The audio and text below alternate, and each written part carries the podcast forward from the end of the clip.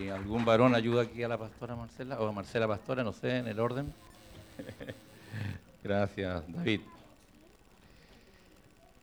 Una de las cosas, hermanos, distintivas eh, en una congregación, y bien decía Monse, y damos gracias por esas palabras de ella, es cuando el Espíritu Santo está en medio nuestro, que nos da testimonio que somos hijos del Señor.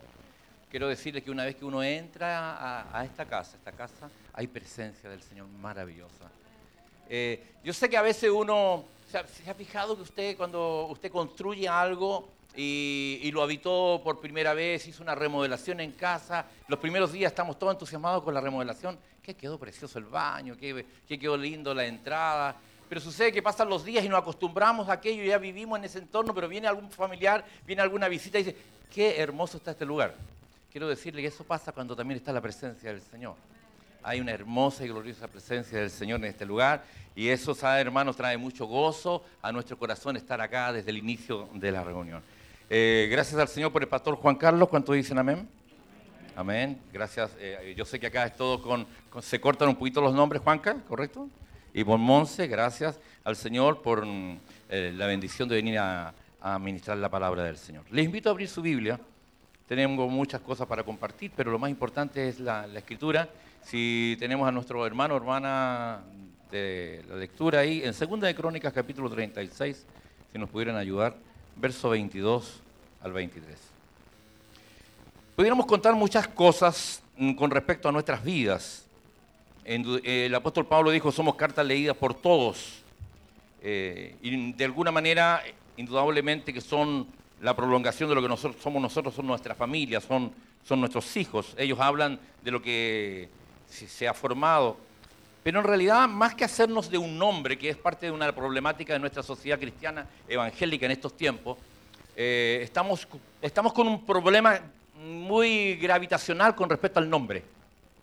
Eh, hacernos un título. Pero en realidad nosotros no necesitamos hacernos de un nombre ni de un título. El nombre que tiene que estar sobresalir sobre todas las cosas es el nombre de Jesucristo el Señor. ¿Está de acuerdo conmigo? Él, es, el, absoluto, Él es el, mayor entre todas las verdades, el mayor, revelación en medio de nuestras vidas.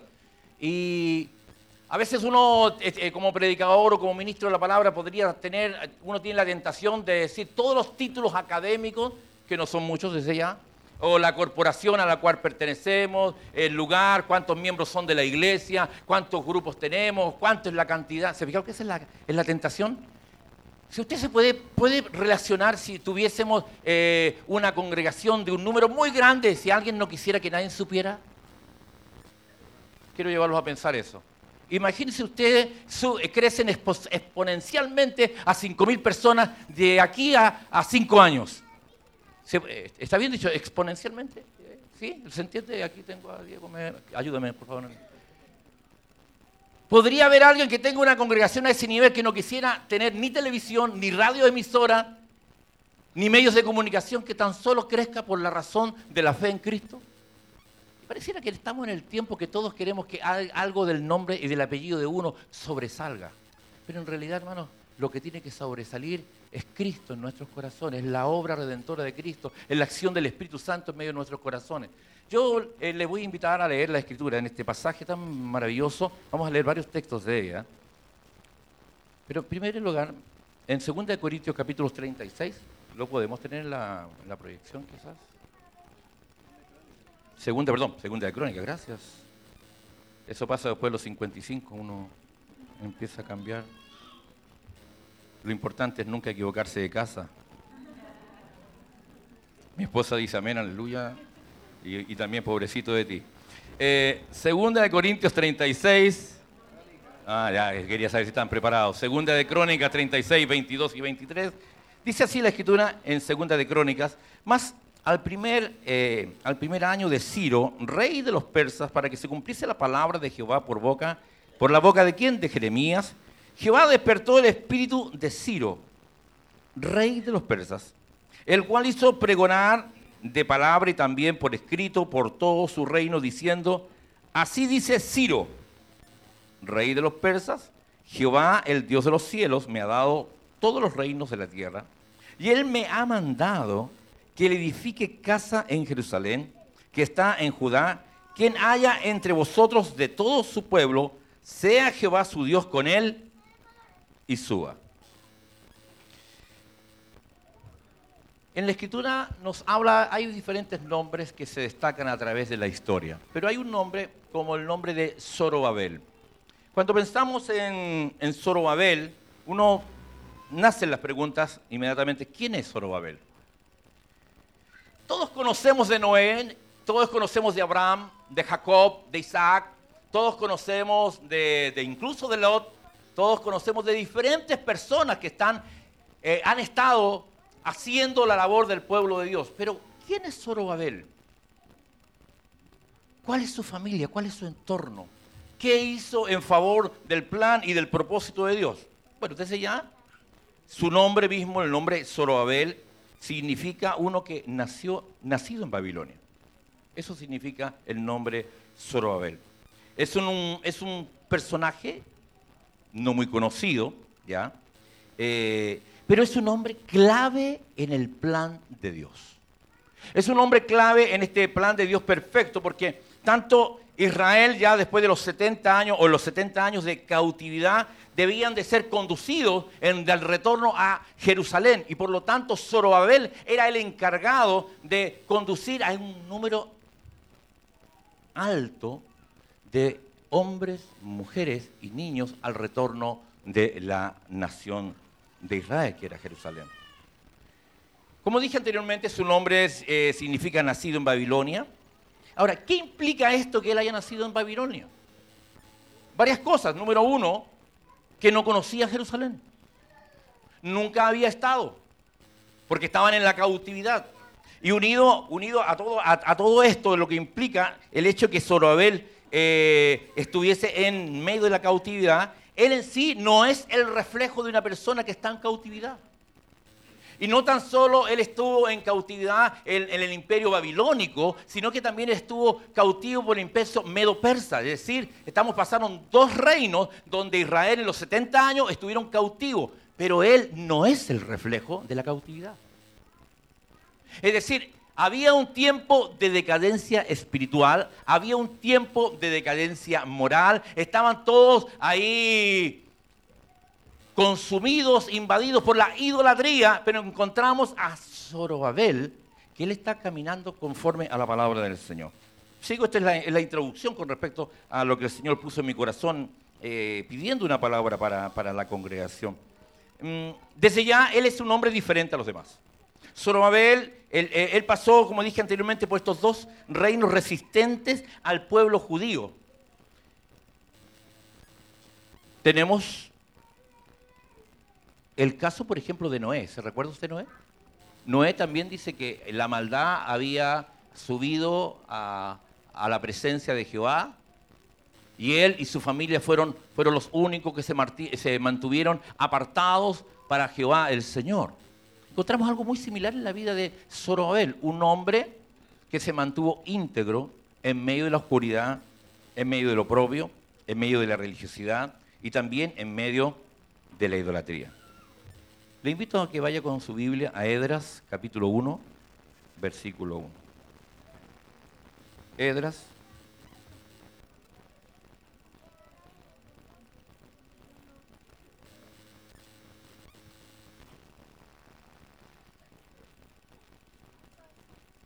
Un poquito más atrás de Nehemías.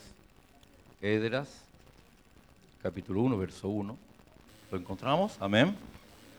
Dice, en el primer año del rey Ciro, rey de Persia, para que se cumpliese la palabra de Jehová por boca de Jeremías, dice la escritura claramente, despertó Jehová el espíritu de Ciro, rey de Persia, el cual hizo pregonar de palabra y también por escrito por todo su reino, diciendo, así ha dicho Ciro, rey de Persia, Jehová el Dios de los cielos, me ha dado todos los reinos de la tierra y me ha mandado que le edifique casa en Jerusalén, que está en Judá.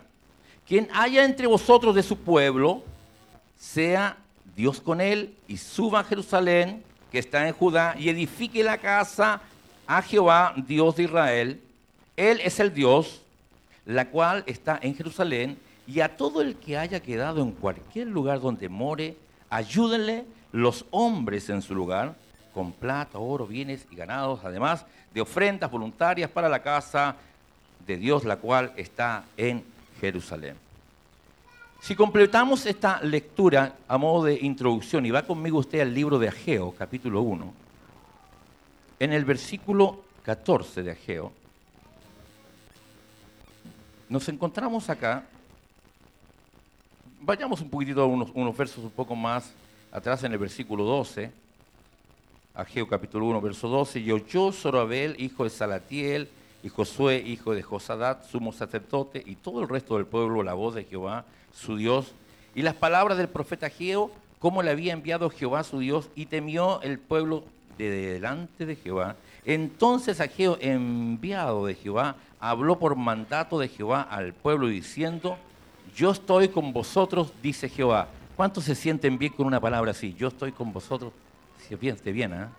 Se siente bien, se siente agradable, yo estoy con vosotros, dice Jehová. Ahora, dice la escritura, y despertó Jehová el espíritu de Zorobabel, y vuelve a, repetir, hijo de Salatiel, gobernador de Judá, y dice, y el espíritu de Josué, hijo de Josadac, sumo sacerdote, y el espíritu de todo el resto del pueblo, y vinieron y trabajaron en la casa de Jehová de los ejércitos, su Dios, en el día 24 del mes sexto, en el segundo año del rey Darío.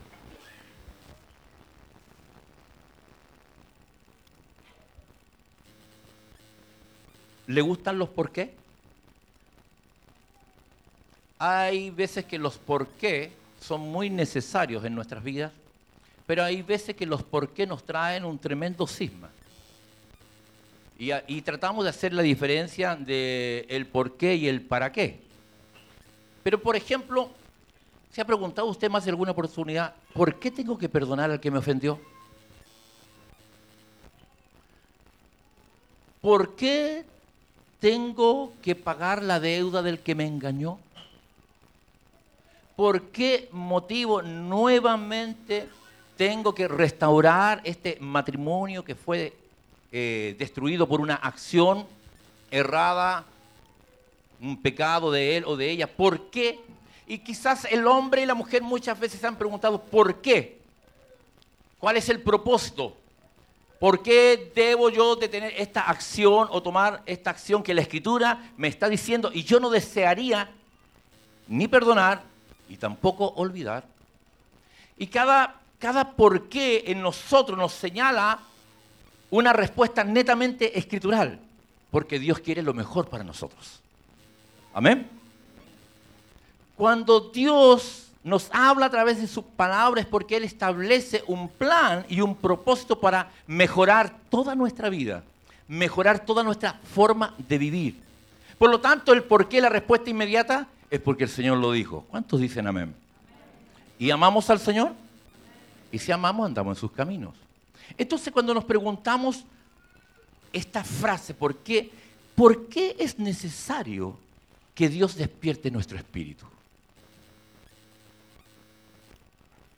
¿Por qué fue necesario que Dios despertara el espíritu de Ciro, al cual Dios en un momento determinado lo llamó y le dijo, mi siervo, mi ungido, para que se cumpliera el plan y el propósito de Dios con el, pueblo de Israel?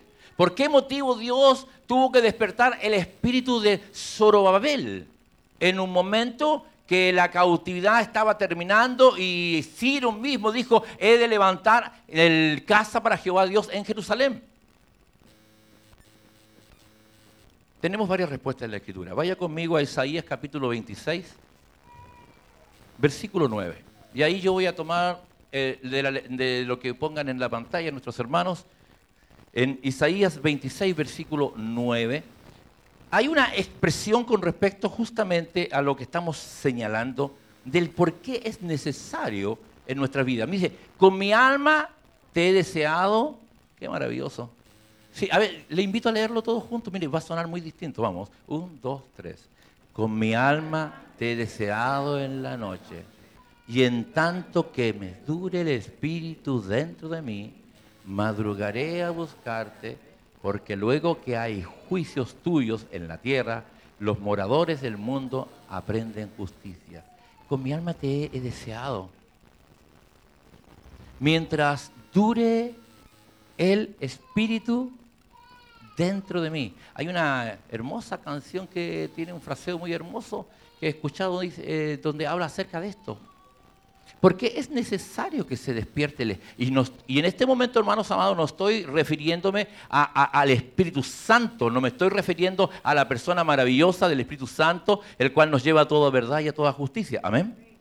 No me estoy refiriendo al espíritu de adopción, donde viene y el Señor redarguye de pecado y de juicio y buscamos al Señor. Estoy hablando de por qué es necesario que nuestro espíritu sea despertado. Porque como todos bien sabemos, nosotros somos tricótomos o tripartitas. Tenemos cuerpo, tenemos alma, el asiento de las emociones y tenemos espíritu.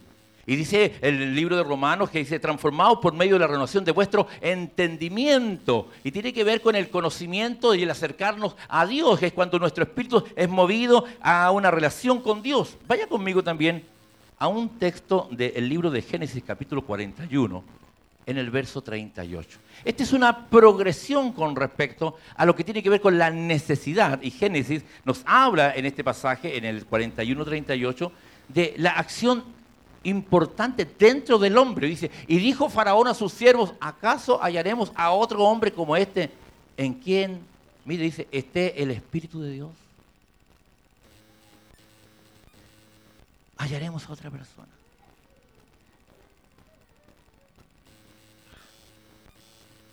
Que quién le contrató a usted o quién es su maestro en la universidad, en el colegio, Diga, no encontramos a otro como este. En este hay un espíritu diferente. La vecina cuando va, vecina, compañera, amiga, va a comprar un negocio y se encuentra con otra persona y le dice, oye, que están caras las cosas. Está todo tan... El costo de la vida, la inflación ha crecido, la devaluación es tremenda. Y esta cristiana que ama al Señor le dice, sí, no lo podemos negar, pero el Señor hace maravillas en medio de su pueblo. No hay otro espíritu en aquello. No hay, otros, no hay otra visión de las cosas conforme a los principios de la Escritura. Si ustedes también van conmigo al libro de, Éxodo capítulo 31, en el verso 3, está relacionado eh, el libro de, Éxodo en esta expresión, cuando dice, y lo he llenado del Espíritu de Dios en sabiduría, en inteligencia, tremendo, dice, en ciencia y en toda arte. Tiene que ver con la capacitación que Dios establecía, especialmente para aquellos que iban a hacer la labor en medio, en medio de, de la construcción, en medio del tabernáculo, y así podríamos añadir muchos otros textos que nos muestran la necesidad de ese por qué. ¿Por qué es necesario ser una persona que nuestro espíritu se despierte? Manos a la obra. Es maravilloso ver cómo, se recuerda usted como Gedeón, cuando estaba ahí ciertamente un poco atemorizado y, se le aparece el ángel de Jehová y le dice, sí, tú con tu fuerza derrotarás a quién? A los madianitas. Había algo. Entonces uno tiene que preguntarse, ¿qué hay en mí que me mantiene en pie? ¿Qué hay en mí que me tiene motivado? ¿Qué hay en mí que despierta mi corazón para hacer la labor a la cual yo he sido encomendado? Encontramos otros pasajes de la Escritura que están relacionados a esta verdad. Vaya conmigo a 1 Samuel, capítulo 10. 1 Samuel, capítulo 10, verso, verso 6. 1 Samuel, capítulo 10, verso 6. Y seguiremos después en el versículo, en el versículo 10. Entonces, entonces el Espíritu de Jehová vendrá sobre ti, y aquí está hablando de la presencia del Señor y profetizarás con ellos y serás mudado en otro hombre. Recordemos un poquitito esto. ¿Se recuerda usted que el plan de Dios no era que el pueblo de Israel tuviera, tuviera rey? No era el plan de Dios. El plan de Dios era el gobierno de Dios, la teocracia, que significa que era gobernado eh, por Dios mismo a través de la palabra de los jueces que regían la nación de Israel. El pueblo quiso empezar a imitar o hacer un símil en relación a las otras naciones paganas y pidieron rey. Dios no, Dios no quería aquello y, fue desechado Dios y fue desechado Samuel, el ungido de Jehová. Pero Dios, atendiendo al clamor del, pueblo, eligió y apartó a Saúl. Y cuando Saúl eh, eh, eh, se encuentra con, Samuel, ¿sabe lo que él andaba buscando? Él andaba buscando las mulas o los burros del padre que se le habían extraviado. Ya habían pasado muchos días, pero en ese instante que él andaba eh, buscando justamente esto que era tan importante, este medio de, transporte, tiene que haber sido muy relevante, se encuentra con Samuel y Samuel le habla palabras dice, entonces el Espíritu de Jehová vendrá sobre ti con poder y profetizarás. Qué tremendo, cuando viene el Espíritu Santo hay palabra en nosotros de Dios que trae verdad y, revelación. Versículo, por favor, el versículo 10, del mismo capítulo 10, en el versículo 10. Y cuando llegaron allá, dice, al collado, he aquí la compañía de los profetas que venían a encontrarse con él, y el Espíritu de Dios vino sobre él con poder y profetizó entre ellos. Ahí encontramos un hombre que fue mudado fue transformado por el poder del Espíritu. Cuando hay una persona que crece en un medio, a veces medio que no ha sido muy bueno en términos de, un padre que pudo haber enseñado, motivado a la vida de su hijo o de su hija para los proyectos de la vida, hay veces quizás que los padres, por el desconocimiento, la ignorancia, en alguna oportunidad empezaron a, formar a sus hijos y decían frases como, mire, tú no sirves para nada, tú eres un inútil, no vayas a tomar eso, siempre se te quiebra. Mire, todo lo que tú emprendes no te resulta en ninguna empresa y, empezamos, empezamos a ver que hay un, una palabra que llega al corazón y la persona crece quizás pensando que su vida no va a poder lograr nada porque todo lo que empezó nunca hubo una persona que le, que le corroborara algo bueno o le ayudara.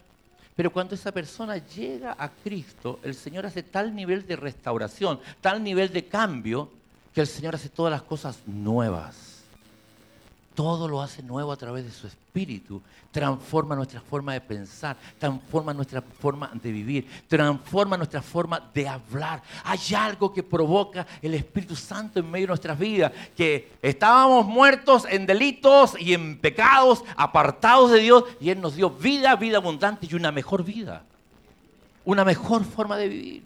Y el Señor empezó a restaurar todas las áreas de nuestra vida de la misma manera. En la escritura encontramos que el Espíritu del Señor muda, transforma a hombres. Si usted me ayuda, por favor, en Segunda de Reyes, capítulo 2. Segunda de Reyes, capítulo 2, en el verso 9.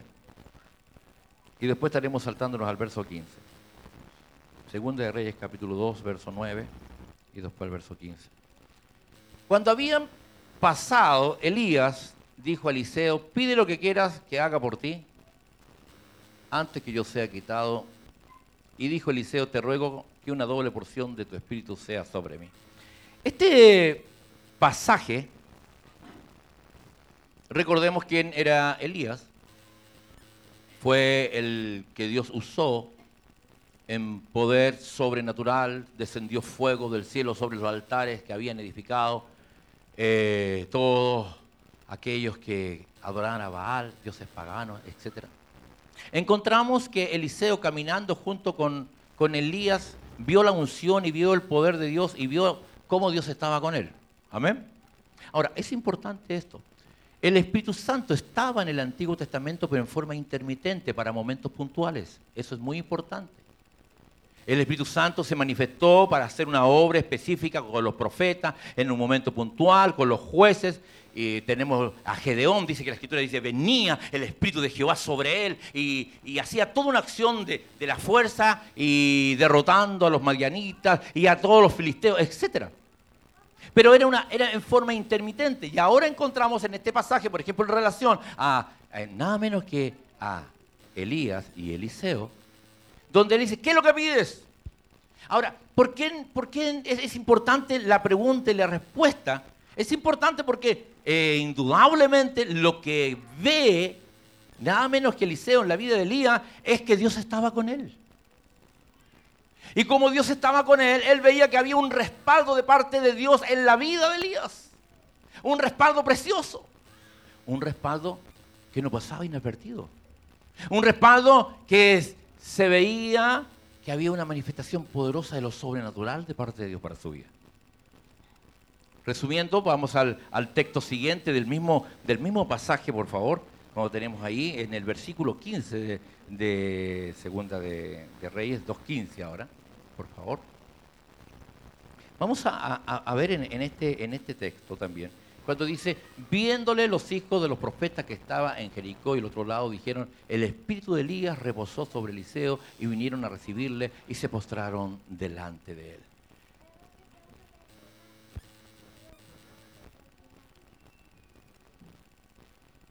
Había un himno muy antiguo. Yo me convertí en el año 1976, siendo un católico apostólico romano. Iba a todas las misas, al Sagrado Corazón, a las Carmelitas. Mi abuelita se vestía de café entero. Eh, íbamos al catecismo. Conocemos al Señor en el año 76, mm, producto de una enfermedad de mi madre, y empezamos a ir a la iglesia. Dios hizo un milagro como Dios lo hace, glorioso y poderoso, portentoso. Eh, en a las puertas de la muerte estaba ella.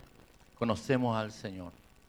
Cuando conocemos al Señor, eh, a esa edad de los 12 años, usted siempre, o muchos nos preguntaremos, ¿qué tan pecador se puede sentir un niño de 12 años?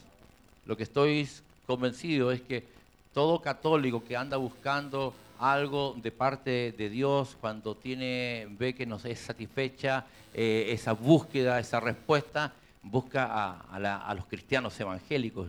Y, hoy en día nuestras iglesias evangélicas están por aquellos muchos que, que buscaron a Dios y lo encontraron en la verdad del Evangelio de Jesucristo el Señor. En todo este proceso de cambio y de transformación, yo no puedo decir que es por la capacidad de mis padres o de mi madre en algún momento determinado. Fueron buenos padres, buenos educadores, proveyeron a nuestras necesidades, nos dieron estudio, nos dieron educación, nos dieron profesión, etc. Pero quien provocó la transformación de la vida nuestra es la obra del Espíritu Santo en nuestros corazones, que nos reveló la maravillosa verdad de Jesucristo el Señor. Ser mudado en otro hombre, ser mudado o cambiada en, eh, la dama puede decir en otra mujer, cuando hablo de hombre hablo del género humano, el único que es capaz de transformar lo que la sociedad no puede transformar es el Señor Jesús en medio de nuestro corazón. Y en este aspecto yo quiero invitarle a usted que vaya conmigo al libro de Isaías capítulo 11 en el versículo 2. Isaías capítulo 11, versículo 2.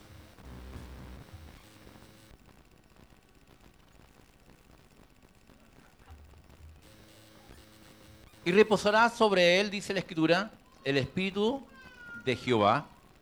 Y miren las características maravillosas. Espíritu de sabiduría, qué tremendo, ¿eh? de inteligencia, espíritu de consejo y de poder, espíritu de conocimiento y de temor de Jehová. Cuando pensamos en esta maravillosa palabra también nos hace pensar un poco en la diferencia. ¿Se recuerdan de Ananías, Azarías y Misael y Belsasar? Voy a ver las caras de signo de interrogación. Ahora voy a ver muchas caras de interrogación. Ananías, Azarías, Misael y Belsasar. ¿Quiénes serán? Nada, más, nada menos que los conocemos por Sadrat, Mesad y Abednego y Daniel. Claro, porque nos quedó el registro, o nos queda el registro de los nombres eh, babilónicos. Dice la escritura que él decidió, junto con sus compañeros, no contaminarse con la comida del rey que era ofrecida a los ídolos, y en él había un espíritu, miren lo que dice, un espíritu superior uno dice, ¿cómo tener espíritu de sabiduría? ¿Cómo tener espíritu de inteligencia? ¿Cómo tener espíritu de conocimiento? ¿Quién me puede a mí dar u otorgar aquellas herramientas para mi vida? Tan solo es el Señor a través de la obra de su espíritu en medio de nuestros corazones. Es decir, mientras más tomado estoy de la presencia del Señor, de la palabra de verdad, mientras más estoy tomado del Señor Jesucristo, más se van a manifestar en nosotros sabiduría, inteligencia. Aleluya. Más se va a manifestar todo lo de Dios. Cuando el libro de Joel dice, y derramaré de mí, ¿se lo sabe? De mí, espíritu y, ahí ocupa la expresión sobre toda carne, Joel capítulo 2, eso está allí en el verso 28 y 29. Dice que hay una acción que cuando viene el Espíritu del Señor y es derramado, ¿has derramado un vaso con agua sobre la mesa alguna vez? Eso es derramar. O, ha estado vertiendo la cantidad y se desborda. Entonces nacen preguntas. Eh, ¿Usted está tan lleno del Espíritu que está desbordando del Espíritu? ¿O estamos tan llenos del Espíritu? Estamos tan llenos de la sabiduría, del conocimiento, de la verdad, de la revelación, del entendimiento. Todos tenemos una medida, pero hay algo maravilloso y glorioso. Siempre podemos crecer, porque la Escritura dice, hasta la estatura de un varón perfecto de la plenitud de Cristo. Hoy día conocemos en parte, pero después veremos y le conoceremos tal como Él es. Por lo tanto, el crecimiento de la vida nuestra como cristianos, hermanos, es un crecimiento ascendente, no descendente. Cada día debemos nosotros procurar que la gracia derramada del Señor a través de su Espíritu en medio de nuestros corazones, en medio de nuestras vidas, transforme, transforme. Estuve recién hablando por videollamada con, con, mi, con mi nietecito Isaac y me mostró un transformer y de repente era algo y después ya era un, era un auto. Nosotros como éramos antes, ahora estamos transformados a la imagen del Hijo de Dios. ¿Cuánto dicen amén? Hablamos diferente. Pensamos distinto. Nuestras conversaciones nos edifican, nos bendicen. En medio de la casa cuando hay, hay roces, ¿ah? No importa que no me diga amén, pero ahí o los ojitos, no sé, haga un movimiento. En toda casa hay roces y empezamos a tener que, ¿cómo empezamos a, permitir que el Espíritu de Dios que mora en mi vida me lleve a, guardar mi relación? Yo no sé, yo, siempre hago esta pregunta cada vez que, que predico. ¿Cuántos, ¿Cuántos fueron niños se fueron de la casa? Yo fui uno. Todos los niños alguna vez nos hemos ido de la casa, pero en el pensamiento. Me voy y voy a hacer sufrir a mí. Y uno se enoja y uno crea una fantasía en la mente. Me voy de la casa. Y uno no llega, eh, llega hasta la escalera, y el otro día supe ahí de alguien de acá que llega hasta la escalera nomás, por ahí lo estoy viendo. Ah, eh, llega hasta la escalera, pero todos alguna vez. Pero dígame si la vida matrimonial no es así. A propósito, levantamos la mano para el evento de matrimonio, pero no vamos a estar acá. ¿Cuántas veces hemos visto el matrimonio diciendo, esto no va a funcionar? Este, estamos, estamos, y ahí, nos ponemos teológico y ocupamos términos bíblicos y no, estamos predestinados a que esto va a terminar en separación. No, si tú no me entiendes, tú no me comprendes, ya nosotros cada vez que hablamos, discutimos, no funciona nuestra relación, a ti, te gusta tu punto de vista y, y, uno dice, estamos destinados a que este matrimonio vaya al fracaso. Es ahí cuando necesitamos el Espíritu del Señor que ponga espíritu de sabiduría, de inteligencia cuando estamos en el trabajo y sentimos que estamos siendo perseguidos por algún, algún jefe que está sobre nosotros o el empleador, y tú te sientes amedrentado, te sientes agobiado en el colegio, hay compañeros, y dices, no, esto no funciona, voy a, me lo voy a arreglar en la salida. Me lo arreglo, no, y uno dice, dice en realidad, el Señor dice, perdonar las ofensas, orar los unos por los otros, perdonar a los que os maldicen. Amén. Entonces la pregunta es, ¿por qué necesitamos el Espíritu del Señor? Necesitamos el Espíritu del Señor para tantas áreas de nuestras vidas. Para ser un mejor esposo, para ser una mejor esposa, para ser mejor hijo, para ser un mejor trabajador, ser un mejor creyente. Necesitamos el Espíritu del Señor para ser un mejor equipo de trabajo. ¿Cuántos dicen amén aquello? Un buen equipo de trabajo.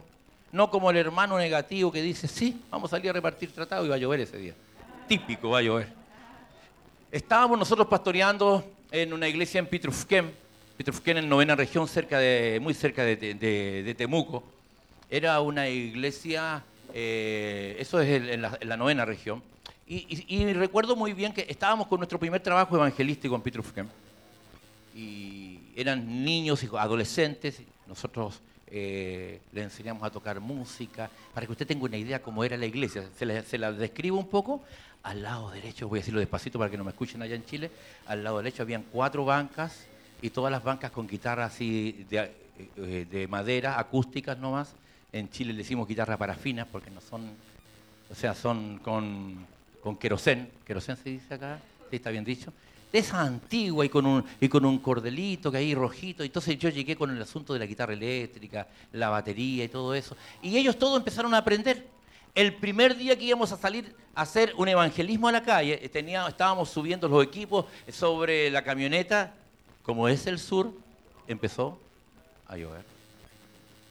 Y ahí es cuando la gente se acerca a ti. Y la gente se va a acercar a ti.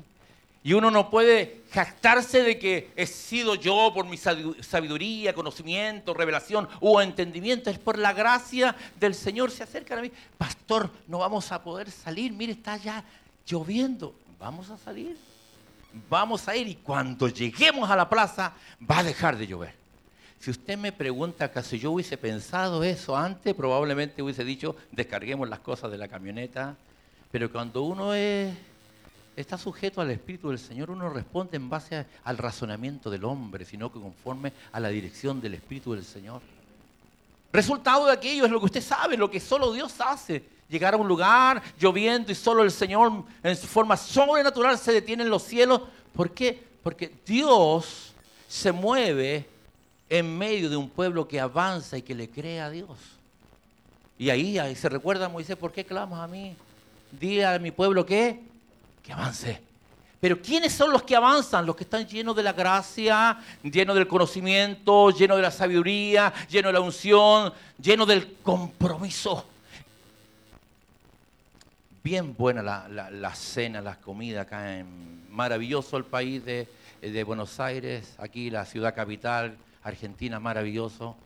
Hemos comido muy, pero muy bien, quiero contarles. Pero quiero hacerle una prueba. Con el permiso de Monse le voy a hacer una prueba. ¿Cuál es la diferencia?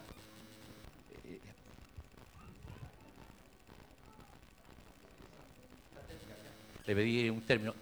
¿Cuál es la diferencia de una sartén con dos huevos y una sartén con un chorizo? Es una prueba, así que saque lápiz y papel. ¿Sabe cuál es la diferencia? es que para que estén los huevos en la sartén está involucrada la gallina. Pero para que esté el chorizo o, esté el salame en la sartén, en este caso está involucrada la vida del cerdo o del animal. Es ahí la diferencia en medio de cómo se ve un hijo del Señor.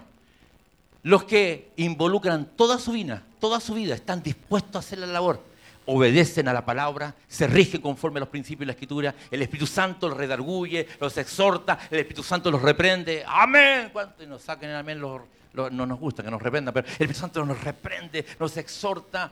Pero aquellos que no están dispuestos a morir, los que no están dispuestos a pagar el precio, hacen un pie al lado, se quedan en el camino o empiezan a detener el trabajo y empiezan a detener la obra en vez de aportar para la obra.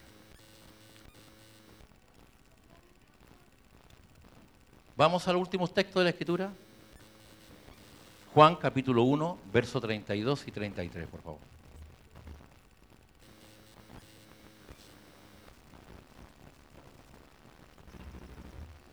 Juan, todo San Juan, Evangelio según San Juan, capítulo 1, verso 32 y 33 dice, también dio Juan testimonio diciendo, vi al Espíritu que descendía del cielo como, como paloma. Lo hemos leído muchas veces, amén. Permaneció sobre él. Y el 33, por favor. Y yo no le conocía, pero el que me envió a bautizar con agua, aquel que me dijo sobre quién veas descender el Espíritu y que permanece sobre él, ese es el que bautiza con Espíritu Santo. Miren. Jesús fue engendrado ¿Por la obra de quién? Por la obra gloriosa, creadora del Espíritu Santo. ¿Amén? Amén. Jesús es engendrado, no lo podemos explicar cómo, pero ahí hay un milagro sobrenatural. ¿Estamos de acuerdo? Amén. Jesús nace. Aunque va a parecer un poco absurdo lo que estoy diciendo, pero no se me asuste inmediatamente, ¿ya? Jesús tenía cuerpo, eh, es obvio. Amén. Amén, amén. Amén, amén. Jesús tenía alma. Sí, tenía emociones. Se afligió, lloró, se alegró. Ahora, Jesús como hombre tenía espíritu. Pero fue engendrado por el espíritu, pero él como hombre tenía espíritu. Ahora, el texto que nos dijo, que él fue donde Juan el Bautista, ¿y qué es lo que vio Juan? Dice que vio descender el Espíritu Santo como como paloma sobre él. Entonces uno dice, fue engendrado virginal, en forma virginal, sobrenaturalmente, por una acción del Espíritu, fue hecho hombre, dice la Escritura, semejante, estando en la condición de hombre, se humilló a sí mismo, dice Filipenses capítulo 2, amén. Cristo igual que nosotros, el primogénito entre muchos hermanos, esos son textos de la Escritura. Pero el Señor Jesús, en medio del de el Jordán, fue necesario que en su humanidad fuese lleno de qué? Fuese lleno de la plenitud del Espíritu Santo. Amén. Ahora, estos dos textos que acabamos de ver, más el último, capítulo 3, verso 5, capítulo 3, verso 5, del mismo Evangelio según San Juan, capítulo 3, en el versículo 5. Aquí está hablando el Señor Jesús. De cierto, de cierto te digo que el que no naciere del agua y del Espíritu no puede entrar en el reino, en el reino de Dios. Aleluya. De cierto te digo. Y eso es una, una, una, una afirmación que hacía Jesús. Es cierto, es cierto. Mira, escucha. Del agua y del Espíritu no puede entrar en el reino de Dios. Hemos venido hablando de cómo la obra del Espíritu Santo transformó a los hombres en el Antiguo Testamento. Y es conocido para nosotros como la obra del Espíritu Santo transformó a muchos otros en el Nuevo Testamento. Amén. Si no, ve a Pedro. Pedro tenía muy buenas condiciones. Pedro, yo admiro a Pedro, hermano, yo lo admiro. ¿Quién, quién dice, Señor, si, si eres tú que yo vaya a ti? Y él era pescador, se baja andar por el agua de una manera sobrenatural. Solo Pedro, tú eres, tú eres el Hijo, después en otro momento le dice, tú eres el Cristo, el Hijo de Dios Altísimo. Pero Pedro, la única manera que fue transformado fue cuando fue lleno de la presencia del Espíritu. Ahora, cuando dice Jesús en este texto de la palabra que tenemos que nosotros nacer de nuevo, y ahí está todo el pasaje de Nicodemo que es conocido para todos nosotros, ¿es necesario nacer del agua que tiene que ver con el bautismo? Y del Espíritu. Tiene que haber una metanoia, una transformación de nuestra forma de pensar y esa forma de pensar es a través de la obra del Espíritu. Dígame, no me diga, pero piénselo, ¿qué cosas son imposibles para usted? Quiero que lo piense, piense en lo imposible. Piense en algún imposible, no me lo diga, pero piense en algún imposible. Que mañana en la cuenta del banco tenga otra cantidad. O haber un imposible llega a la casa y... Ah, no, es que en Chile estamos un poco más atrasados en algunos sectores, pues tenemos todavía eh, gas licuado, que son balones, en otros sectores están con cañería. Pero yo sé lo que es que se acabe el, gas licuado, el balón, y, y la esposa a uno le diga, no lo enciendas, los niños pequeños, estábamos de misionero ahora en Cañete, no había forma y allá no había para comprar el, el gas, el licuado, el balón. La garrafa, gracias, ayúdame, David. Bien, un punto. Fantástico. La garrafa. Y, y eso no es, no es fácil, eso es un imposible. Es un imposible que la garrafa que está vacía. Las esposas saben de, de aquello, cuando algo se acabó, se acabó. Eso es un imposible. Piensen lo imposible que usted tiene. Para mí era un imposible porque tenía ahí, estaba, había que hacer las, las leches para los niños, las, mamaderas, etcétera. Solo Dios puede hacer lo que es imposible, posible para nuestras vidas. Pero ¿cuándo uno puede creer aquello? ¿Se recuerda que Jesús cuando hablaba y veía, dice que vio en él y vio que tenía, tenía fe. Tenía fe para creer. Señor, no vayas, no, no, no, no, no, no, no, no, no vayas a mi casa. Di la palabra, di la palabra y será hecho. Cuando hay una transformación en nuestro ser interior de nuestra vida a través de la obra del Espíritu, podemos creer lo que otros no creen. Porque nuestra fe no está basada en nuestras emociones, ni en nuestra, ¿sabe qué? No está basada en nuestras emociones, ni tampoco está basada en mi intelectualidad. La fe está basada en lo sobrenatural que solo Dios puede hacer en medio de su vida. Si usted está esperando que Dios haga una intervención sobrenatural, la primera intervención que necesitamos es la del corazón. Yo le voy a invitar a ponerse en pie, un segundo. De ahí van a venir los músicos. Póngase en pie un momento.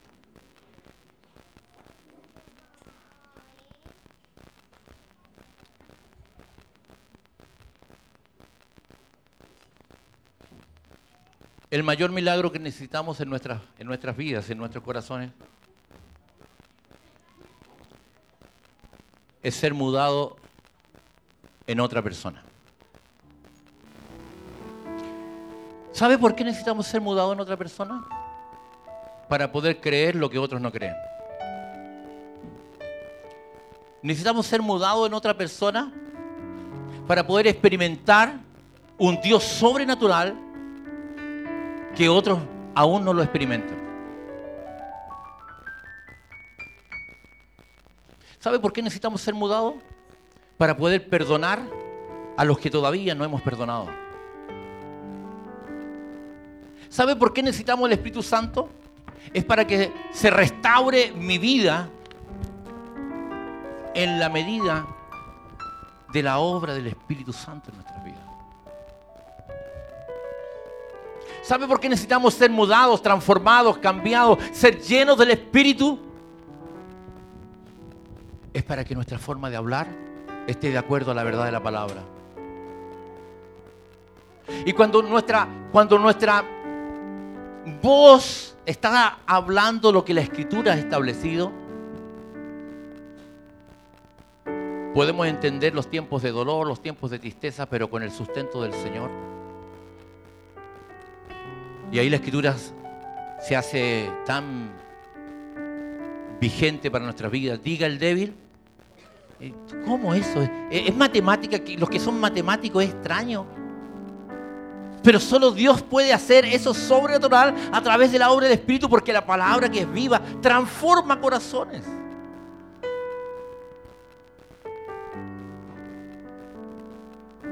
Mi yugo es fácil, ligera mi carga. ¿Para quién es difícil el yugo? Eh, aquellos que han, vivido en el campo, para aquellos que no quieren obedecer. El yugo se toma, pero el que es obediente le es ligero porque sabe escuchar, sabe oír. Yo voy a pedir en esta hora, rápidamente, vengan acá adelante todos los jóvenes en primer lugar, vengan acá adelante. Quiero que oremos juntos, voy a partir con todos los jóvenes en primer lugar. Vengan aquí adelante, todos los jóvenes. Yo quiero decirles que acérquese con confianza, uno al lado de otro, bien apegado, bien adelante, no así. Venga, esto, estos son como actos, actos de fe nomás, hermanos. Eso, bien, vengan todos los jóvenes aquí adelante. Más cerquita eso.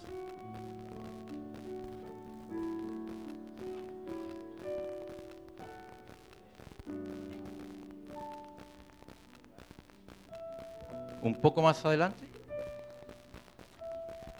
Voy a pedir a todas las hermanas, por favor, las hermanas de la iglesia, vengan acá, vengan acá, están sus hijos espirituales, están los hijos de la casa, están los hijos de la casa que necesitan ser sostenidos. Pónganse ahí las mujeres de Dios. Eso, muy bien, muy bien. Aleluya. Padres espirituales, padres de hijos. Aleluya. Acérquese, acérquese a los que están adelante. Y los sacerdotes de la familia, los varones que, que puedan venir ahora también acá adelante. Todos los varones. Para poder orar los unos por los otros. Aquí no tiene que ver, aquí no tiene que ver con que reparte la unción el que predica, no hermanos, el que reparte la unción es el Espíritu. Amén. Es el Espíritu de Dios.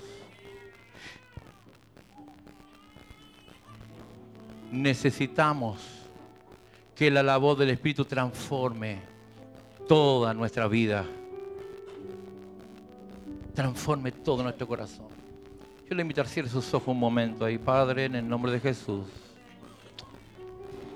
Nos presentamos delante de ti como iglesia. Este es un acto de fe, igual como el pueblo se presentó durante horas y horas para escuchar la ley y la palabra, porque no la habían tenido durante tantos años. usted pueda con sus propias palabras ir diciendo, cambia mi vida por medio de tu Espíritu Santo. Transforma mi ser interior por medio de tu palabra. Clama, dile, clama, ten un clamor delante del Señor, ten un clamor ferviente y dice, Señor, quiero vivir conforme a tu verdad de tu palabra. Lléname de Espíritu Santo y fuego. A ver lo imposible posible Oh Espíritu, Espíritu Santo de Dios, delante del altar del Señor, delante de la presencia del Señor estamos, hermanos. Oh, esos maridos que necesitan ser transformados y hay una esposa que está clamando por él. Viene, viene, viene esa respuesta porque has creído, has creído, te has mantenido en la fe, te has mantenido en la fe. Oh, yo necesito que tú intervengas en mi familia, dígale al Señor. Yo necesito que intervengas en mi estudio. Yo necesito que intervengas en mi matrimonio. Interven en mi trabajo. Yo vengo cada día a servirte, Señor, y pongo en esta hora delante del altar del Señor, delante de su presencia. Oh, busca, busca, busca, busca. El que busca va a encontrar una fuente de agua viva. La escritura dice que de su interior correrían, del interior corren ríos, ríos de agua viva de nuestro interior. En esta casa maravillosa hay ríos de agua. Oh, sí. Oh, llenamos esta casa con esa presencia que está en nosotros. Más sabiduría, más inteligencia, más inteligencia, más sabiduría, más don dones del Espíritu de sabiduría, de revelación, de lenguas, de interpretación de lengua, oh, de discernimiento de espíritu. Oh, y estas señales seguirán a los que creen, echarán fuera a los demonios. Oh, pondrán las manos sobre los enfermos, los enfermos sanarían. Oh, una iglesia en este lugar, porque la presencia del Espíritu que ha venido durante más de 30 años, más de 30 años, sus siervos, sus siervas han estado enseñando la verdad del Señor y ha ido un crecimiento maravilloso. Tú has guardado al siervo, al siervo Juan Carlos, a nuestra pastora, Señor, y al pastor. Y ahora aquí la iglesia, Señor, delante de tu presencia. O machai hipocre. O recandara masai. Uber shai me muson. Uma mais chibu do broidi bustanque bus. Usamaya tigus mamanda. Oh, llena, llena, llena, llena, diga, llena mi vida. Oh, ahora no tenga miedo, no tenga vergüenza. Aquí no hay miedo, no hay vergüenza, no hay cansancio en su presencia. Oh, mamá. Y jamais vos sacáis Llena, llena, oh my, oh. Si usted puede poner la mano sobre el que está a su lado, está al frente, ponga la mano encima ahí, bendiga, diga Señor, guarda, llena, llena de Espíritu Santo, llena de Espíritu Santo y fuego, vamos, llena ahí, oh jóvenes con jóvenes, señoritas, todos juntos, hermanos, los varones,